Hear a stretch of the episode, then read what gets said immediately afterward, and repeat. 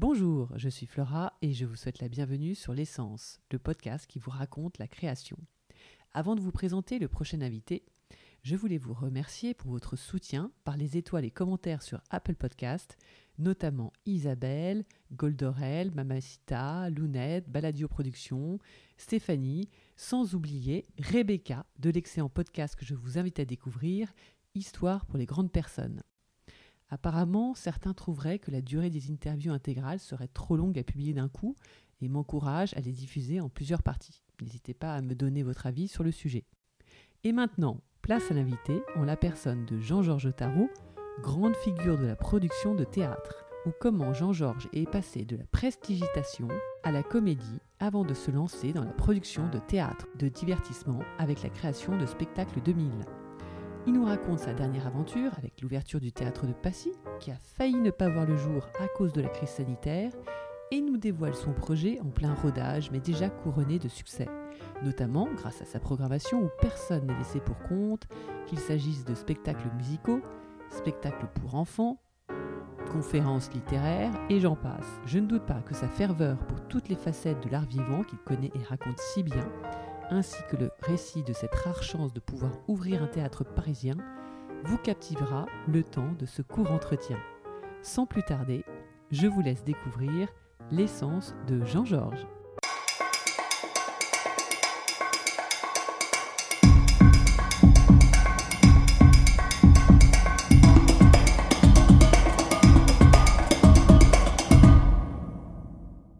Donc euh, merci Jean-Georges Tarot mais, acteur, metteur en scène, directeur de théâtre, vous, vous êtes du sérail, oui. vous avez ça dans la peau. Oui. Alors racontez-nous, oui, qu'est-ce que c'est devenir comédien, pardon? Oui. Est-ce que c'est quelque chose que, qui est en vous depuis que vous êtes petit? On vous disait que vous faisiez le pitre ou quelque chose Euh, Vous aimiez le théâtre alors, ou euh, comment Non, je, je faisais pas le pitre, mais euh, quand j'étais tout gamin, ouais. euh, je m'intéressais à la magie, à la prestidigitation. J'avais une euh, passion pour ça. Et donc, euh, comment le, le- le- le- en fait, un illusionniste, euh, c'est tout simplement un un comédien qui joue le rôle d'un magicien. D'accord. Et c'est pour ça que je suis passé tout naturellement après à, à la comédie. Quand je suis arrivé à Paris, j'étais en Bretagne quand j'étais jeune et je, effectivement, en faisant mes études, je, donnais aussi des, numéros, je faisais des numéros d'illusionnisme quand j'étais très jeune, en première partie des chanteurs bretons comme Alan Stivell ou des gens comme ça. Et par contre, quand je suis arrivé à Paris, pour faire des études de droit, je suis allé euh, chez Jean-Laurent Cochet et euh, donc j'ai travaillé le métier de comédien. J'étais assez, assez rapidement engagé, donc j'ai abandonné l'illusionnisme. Euh, avec Jean Le Poulain dans sa troupe, euh, aussi à la Comédie Française pour faire des petits rôles, comme euh, à l'époque ils employaient beaucoup d'élèves du, conservatoire ou de chez Jean-Laurent Cochet, voilà. Et ensuite, en fait, c'est pour être autonome que j'ai voulu monter des spectacles, mes spectacles. Et donc, comment j'ai j'ai produit moi-même avec un ami euh, un premier spectacle et euh, petit à petit ça a très bien marché, ça fait boule de neige et après on avait une très grosse entreprise en fait de production de théâtre en France qui s'appelait à l'époque Spectacle 2000. Dans les années 90, on était euh, les numéros 1 du théâtre de divertissement à cette époque. Oui, oui, oui, oui. C'est-à-dire qu'on avait même racheté nos concurrents, enfin les célèbres Gala Carcinti à l'époque, on avait racheté. Et puis euh, tout ça malheureusement est passé euh, comment, au début des années 2000. Et ensuite j'ai dirigé un petit théâtre qui s'appelle la Comédie de Paris. Et euh, voilà, j'ai monté en- environ 200 et quelques pièces de théâtre, beaucoup dans le Star System à l'époque avec Robert Hossein, Roger Hanin, enfin énormément de têtes d'affiche, puisqu'on on faisait beaucoup de tournées dans les grandes villes francophones, donc euh, il fallait des têtes d'affiche. Et puis, euh, et puis de, en fait, j'ai fait, euh, à un moment donné, j'ai fait un burn-out.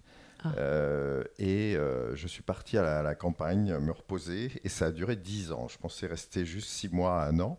Et, euh, et ça a duré 10 ans parce que ben, je ne pouvais plus racheter de théâtre. J'avais vendu le mien et il y en avait plus. Il y a très rarement des théâtres à vendre à Paris en fait.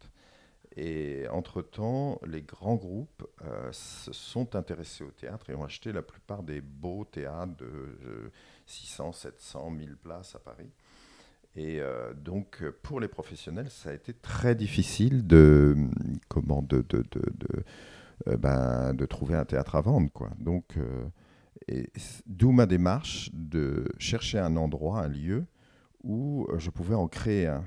Ce qui, au début, c'était un fantasme parce que c'est très compliqué, comme l'a dit Michel, par rapport aux, autorisations administratives. On n'a pas de, comment euh, on vous pousse pas à ouvrir une salle de spectacle à Paris, d'abord parce qu'il y en a environ 150 euh, déjà, donc euh, voilà.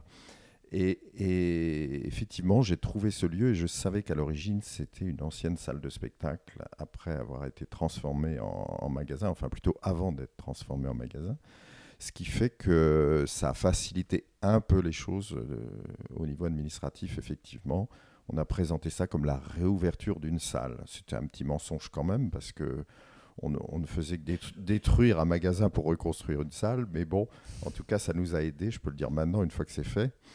Et, voilà. Donc, euh, comment on a. Et, j'ai eu la chance de rencontrer Michel euh, quand la banque nous a laissé tomber, euh, parce qu'elle finançait une partie des travaux. À cause de la Covid, hein, Michel me oui, disait, je quand crois. tous les théâtres ont fermé en 2020. Ah, euh, la, banque, je ne vais pas la citer quand même, mais la banque nous a, nous a dit plus de, de, prêts aux entreprises culturelles jusqu'à nouvel ordre. Alors, nouvel ordre, ça voulait rien dire pour nous.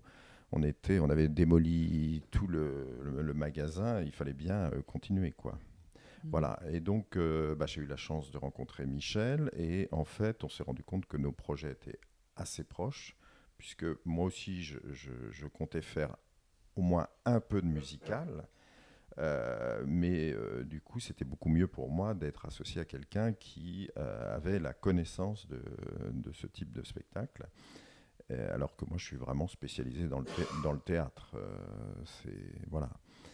Et donc voilà. Et donc c'est vous qui êtes allé aussi chercher Patricia ou c'était oui. C'était vous aussi? C'était vous qui connaissiez Patricia? Ah Patricia, oui, je la connaissais depuis très longtemps parce qu'elle a été administratrice de plusieurs théâtres à, Paris, pour ne pas dire beaucoup de théâtres. Avec lesquels vous avez travaillé? Oui oui, oui, oui, oui, parce qu'on travaille toujours quand on a un théâtre qu'on est producteur à Paris, on, travaille souvent, euh, bah, quand on produit un producteur euh, indépendant et euh, produit une pièce à Paris, évidemment, il travaille avec les théâtres en coproduction, par exemple. Et euh, je l'avais rencontrée à plusieurs reprises. Euh, voilà, je la, je, la, connaissais bien, je connaissais son efficacité, son punch, euh, son dynamisme et, et puis, et puis toute son expérience aussi. Bon. Donc, ça a été une opportunité pour nous de, comment, évidente de, de, de travailler avec elle. Et donc, votre ambition vraiment, enfin j'imagine que là, avec le succès, ça a quand même pas mal de succès depuis que c'est ouvert, depuis qu'il y a eu un peu le déconfinement entre-temps qui est passé par là.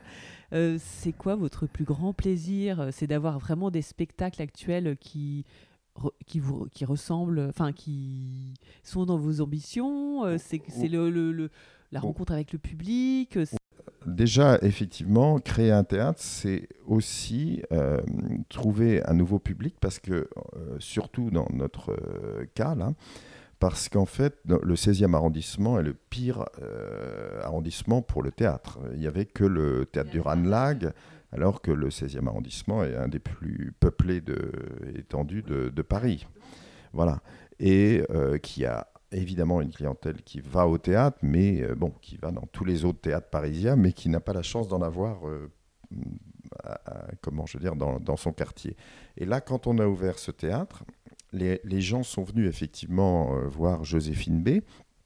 Et on était là tous les soirs, mon associé et moi, et, et on leur parlait pour savoir ce qu'ils en fait, ce qu'ils espéraient de ce lieu. Quand ils arrivaient, à l'arrivée, à la sortie, on était là. Voilà et euh, systématiquement, ce qui nous a permis de les connaître. Et ils nous remerciaient déjà en arrivant. Ils nous disaient merci, merci, parce que maintenant on peut venir à pied au théâtre. Oui, c'est vrai, quel luxe. Euh, voilà, et ça, euh, comment. bon, alors ils nous remerciaient aussi en sortant, parce que le spectacle était bon, c'est vrai. Et il y en a beaucoup qui sont venus et qui ont vu tous nos spectacles et qui nous demandent maintenant, bon, qu'est-ce que vous aurez dorénavant? Alors, on, en ce moment, à la limite, on a on a plus euh, besoin de, de, spectacles que de spectateurs. Parce que comme on a arrêté brusquement Joséphine B, c'était vraiment dommage parce qu'on avait ce public qui était demandeur et le bouche-oreille était formidable. Donc on avait des tas de gens du 16e qui venaient nous, voir parce qu'ils avaient entendu parler par leurs amis de ce spectacle. Voilà. Ah bah donc c'est fabuleux. Donc en fait on vous demande plein de productions. Euh, là euh, l'avenir est très très. Euh, oui voilà. Et alors l'avenir est très serein à partir de la rentrée de septembre parce que là on a eu le temps de on a le temps de préparer les, les, futurs spectacles. Donc on a on aura à la rentrée des spectacles avec d'ailleurs des têtes d'affiche qui à une époque n'auraient jamais joué dans un théâtre de 200 places. Mais euh, est-ce ah, que c'est fabuleux ah ça, de, pouvoir se dire d'être Tout à fait. Près, euh, Je pense que c'est aussi le lieu qui fait ça, c'est-à-dire qu'ils se rendent compte que c'est un, très joli écrin. Et puis pour, pour certaines pièces intimistes, c'est beaucoup mieux d'être proche du public et que le dernier rang ne soit pas à, 50 mètres. Donc euh, voilà. Donc, mhm.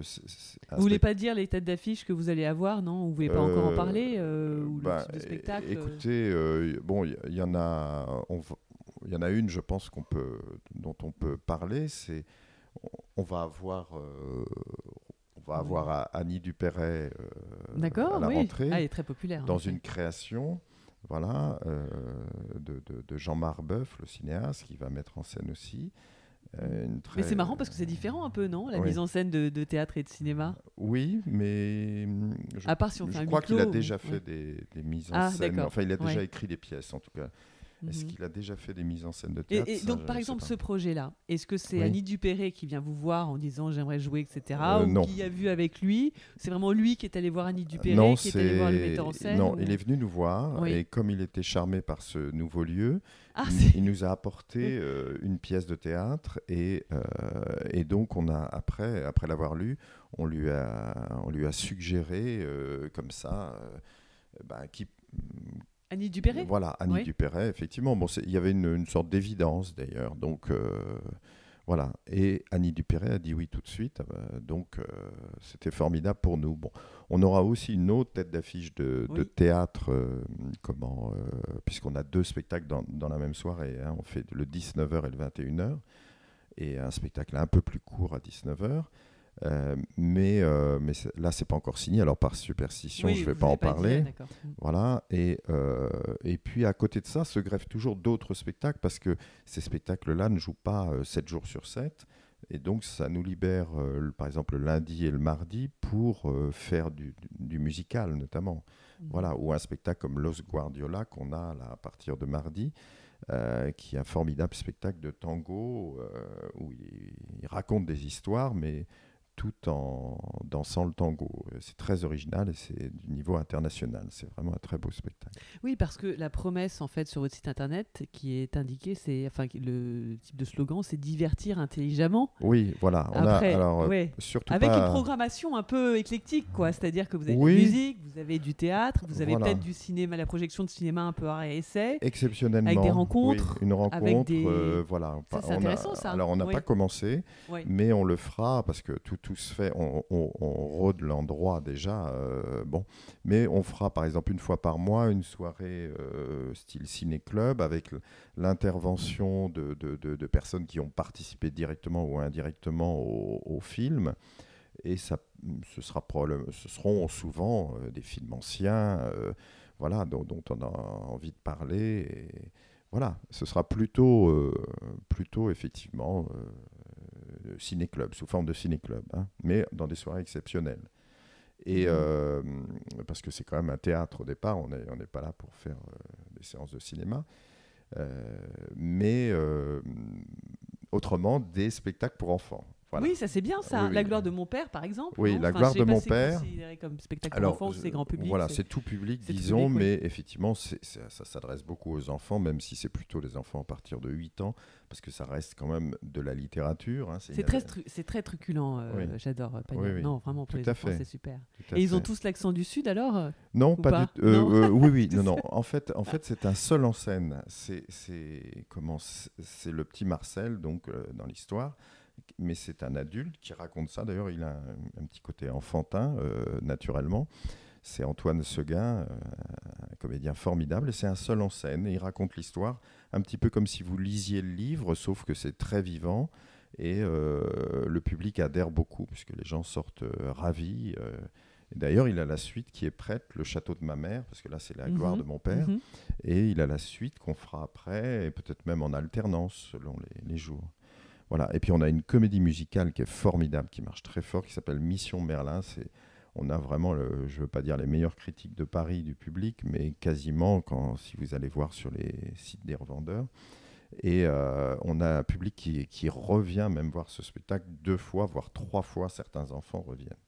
Donc ce, Ah oui, tout simplement parce que, oui, parce que cette comédie musicale-là, elle plaît. Alors là, c'est assez exceptionnel. Elle plaît des pet- aux petits de 5 ans jusqu'aux grands-parents. Parce qu'il y a trois lectures différentes. Il y a la lecture pour les petits, il y a une lecture pour même les ados, et puis il y a une lecture pour les adultes. Donc tout le monde s'amuse, et en plus, ce sont des grands pros au niveau danse, chant, euh, et euh, c'est très visuel, évidemment. Et voilà, ça plaît énormément, ça.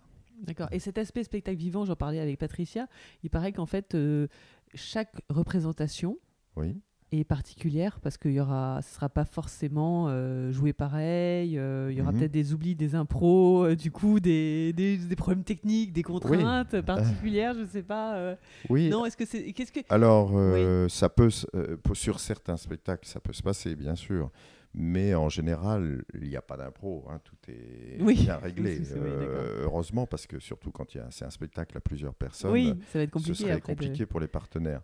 Mais euh, il y a des seuls en scène, effectivement. Euh, on en a un en tête, euh, notamment, d'un artiste connu, là, qui va, hum, on espère, bientôt arriver Un chez nous. comédien ou. Oui, un, comédien.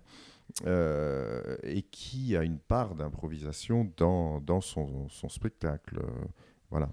D'accord. Bon, si, c'est un peu à la manière d'un Lucchini, de quelqu'un comme ça. Mais euh, oui Voilà, Ah oui, c'est- pas lui, parce que. Non Lucchini, Hélas, on pas est. encore Non, non, on est, plus on tard. est- oui, Non oui, non, je crois qu'on est trop petit pour lui. Ah.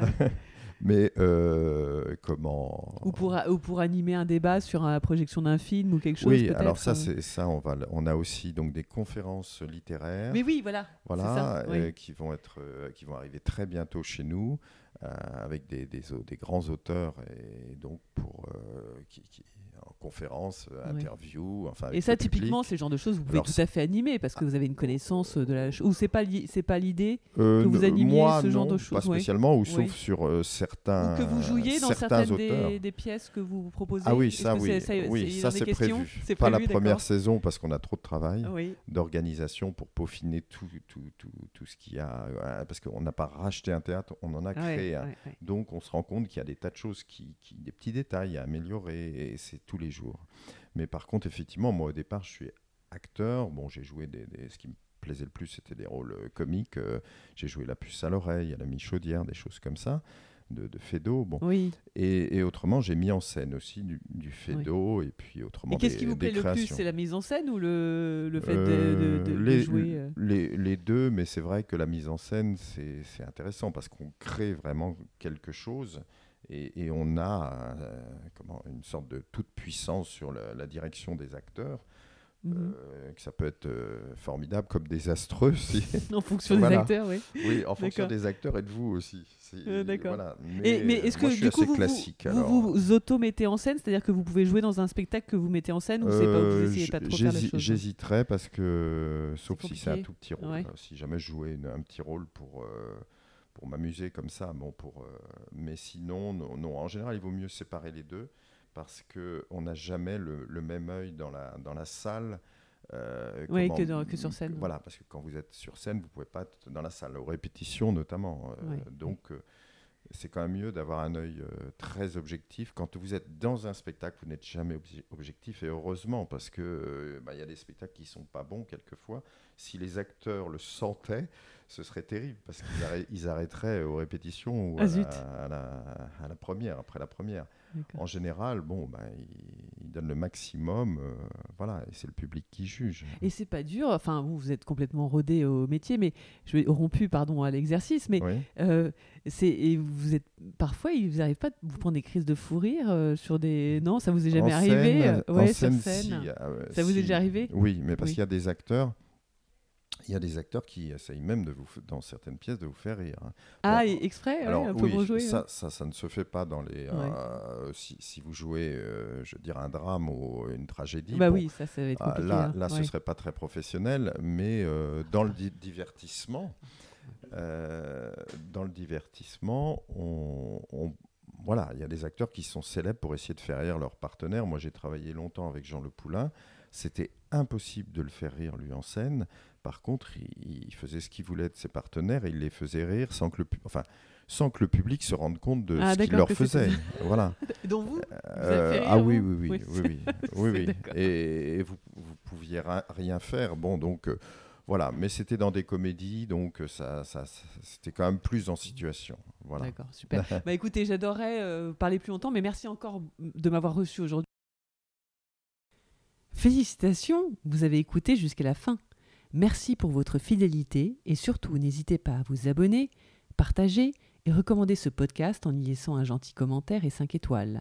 Vous pouvez aussi aller sur le blog du podcast, l'essencepodcast.wordpress.com, pour avoir les photos, des extraits, les références et avec la possibilité de m'écrire pour me donner votre avis ou encore me suggérer des idées d'invités. De mon côté, je vous donne rendez-vous aux prochains épisodes pour capturer de nouvelles essences.